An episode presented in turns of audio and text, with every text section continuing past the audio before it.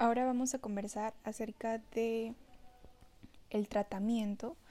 Eh, ¿A qué nos referimos con esquema 1? ¿A qué nos referimos con esquema ampliado? ¿A qué nos referimos con el núcleo básico? Y vamos a entender cuando hablamos de monoresistencia, cuando hablamos de resistencia, de MDR, XDR. Bien, bien. Primero eh, tenemos que entender que hay fármacos, hay un grupo de fármacos dirigidos y determinados para el tratamiento y manejo de tuberculosis. Dentro de ellos está la isonacida, rifampicina, piracinamida, este, etambutol, ¿no? Eh, sobre todo estos cuatro de manera importante. Eh, bueno, recuerden también que es importante conocer las siglas porque, por ejemplo, isoniazida, la sigla que le, que, le corresponde es la H, para rifampicina es la R, para piracinamida es la Z y para etambutol es la E. ¿Ok? Vamos a empezar con estos cuatro fármacos. ¿Cuándo se le llama esquema 1 de tratamiento? Bueno, esquema 1 de tratamiento es cuando el tratamiento dura seis meses y contiene justamente estos cuatro fármacos que hemos mencionado. Dos meses, vamos el paciente va a recibir los cuatro fármacos todos los días. Durante dos meses el paciente va a tomar todos los días isoniazida, rifampicina, piracinamida y tambutol. Pasados los dos meses, los cuatro meses restantes, el paciente va a tomar tres días a la semana isoniazida y rifampicina. Solo esos dos, solo esos dos fármacos.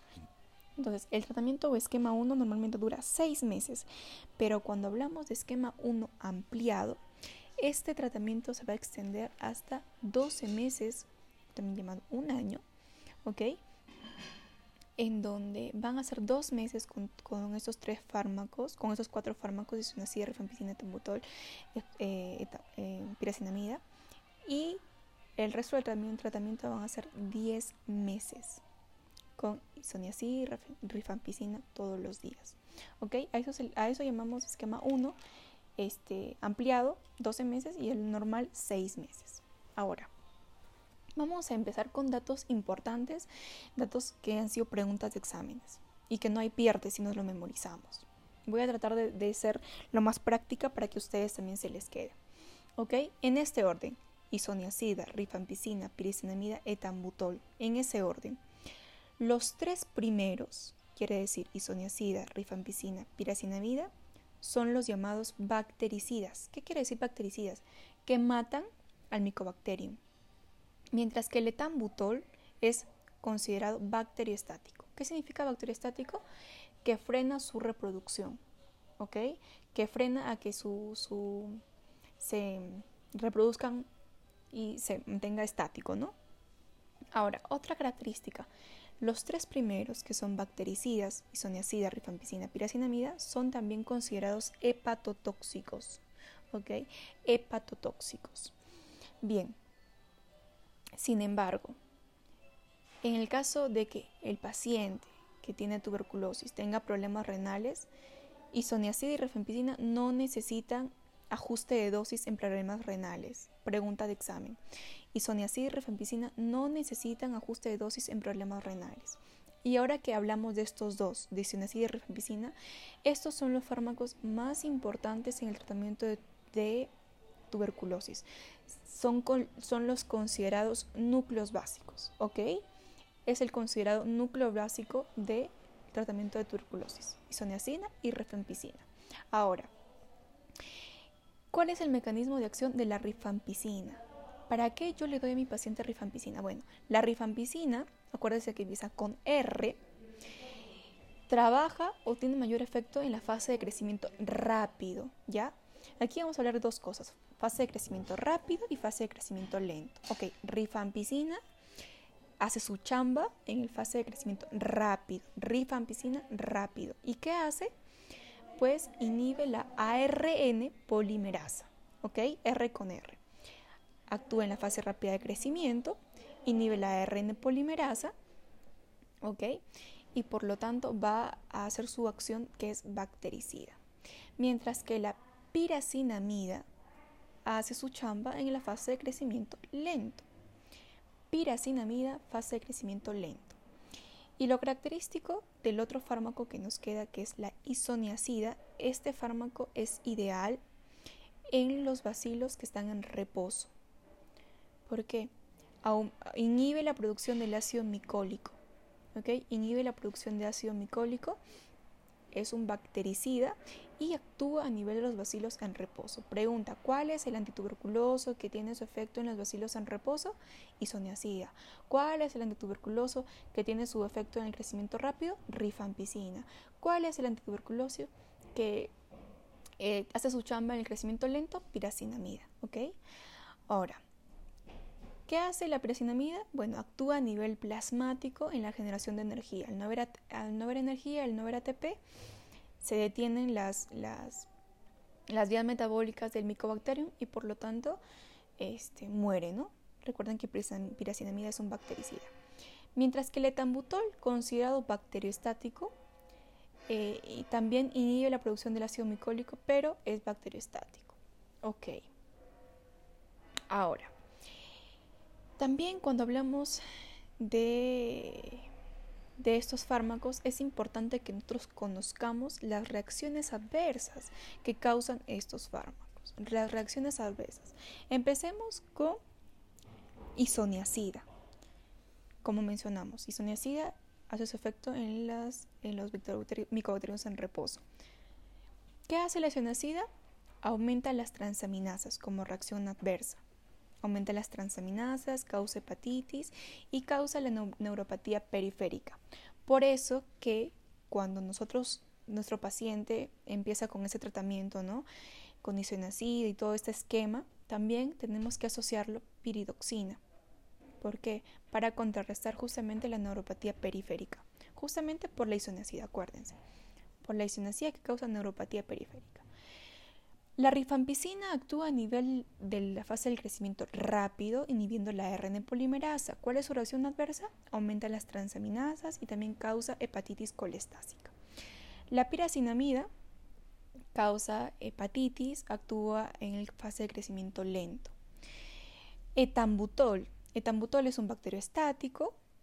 Eh, como reacción adversa más reconocida o más característica de este fármaco es la neuritis retrovulvar. Y este fármaco sí se tiene que ajustar su dosis en problemas renales, a comparación de isonacida, y rifampicina, en donde no se tenía que ajustar la dosis. Y bueno, también hablamos de la streptomicina, que este tiene causa toxicidad, eh, toxicidad vestibular y coclear, también renal, y este, bueno, depende de la dosis, ¿no? Y también, obviamente, este fármaco va a necesitar ajuste de dosis en pacientes con problemas renales. Bien, ahora vamos a hablar de los grupos de fármacos antituberculosos. Bueno, el grupo, el primer grupo está conformado justamente por esos fármacos que hemos mencionado. Isoniazida, rifamicina, etambutol, piracinamida, estreptomicina y aquí también hay un fármaco que es la rifabutina. Si ustedes les preguntan y les ponen claves, diga usted cuál de ellos pertenece al primer grupo de fármacos antituberculosos la rifabutina. Obviamente los anteriores se nos hacen muy conocidos, pero la rifabutina también pertenece al grupo 1. El grupo 2, o también llamado los, los inyectables, están aquí la canamicina, cuyas siglas son KM, la amicacina, con siglas AM, y la capriomicina, con siglas CM. El tercer grupo pertenecen las fluoroquinolonas, que está la leofloxacino con siglas LFX y moxifloxacino con siglas MFX. Estas de acá se reservan o se tratan de cuidar en lo posible, se tratan de evitar dar como tratamiento de neumonía, ¿no? ¿Por qué? Porque se trata de guardar justamente porque estos son ideales o son indicados para pacientes que hacen resistencia al tratamiento de primera línea. ¿Ok? Que hacen resistencia. Y ahí más adelante vamos a conocer los términos cuando se trate de monoresistencia, XDR, MDR. El cuarto grupo, o también llamado los segundos líneas bacteriostáticos orales, está la etionamida con siglas ETB, la cicloserina con sigla SS y el ácido paramino salicílico con sigla PAS.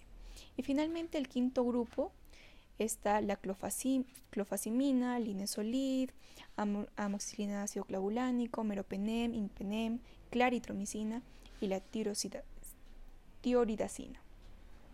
Bien, ahora vamos a hablar acerca de las resistencias con respecto a los fármacos. ¿ya? Vamos a hablar cuándo o vamos a conocer los conceptos de cuándo un paciente es pansensible, cuándo es monoresistente, cuándo es multidrogo resistente, cuándo es extremadamente resistente. Bueno, pansensible se va a llamar a un paciente que es sensible a todos los fármacos de primera línea, ¿ok? A todos los isonacina, rifampicina, etambutol, este, isonacina, rifampicina, etambutol, piracinamida, los de primera línea.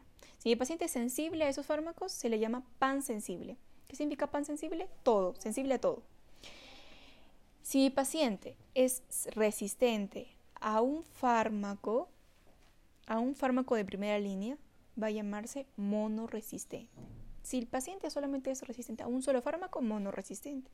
Si la resistencia, en cambio, incluye el núcleo básico, recuerden, ¿cuál es el núcleo básico?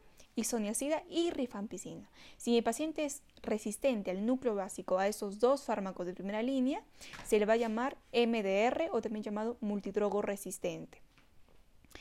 Ahora, si mi paciente es resistente al núcleo básico, además es resistente a una fluoroquinolona, ya sea levofloxacino, moxifloxacino, y resistente a un inyectable de segunda línea, que es eh, canamicina o amicacina, ¿ok? Se le llama XDR. Entonces, otra vez, XDR es aquel paciente el cual es resistente al núcleo básico, que es isoniazida rifampicina, a una fluoroquinolona, sea levofloxacino, moxifloxacino, y a un inyectable, sea micacina y sea canamicina. ¿Ok?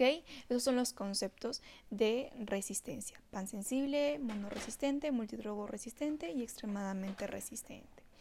Bien, en el próximo audio vamos a comenzar netamente de la tuberculosis pulmonar, de la clínica, de su diagnóstico eh, y del manejo de este.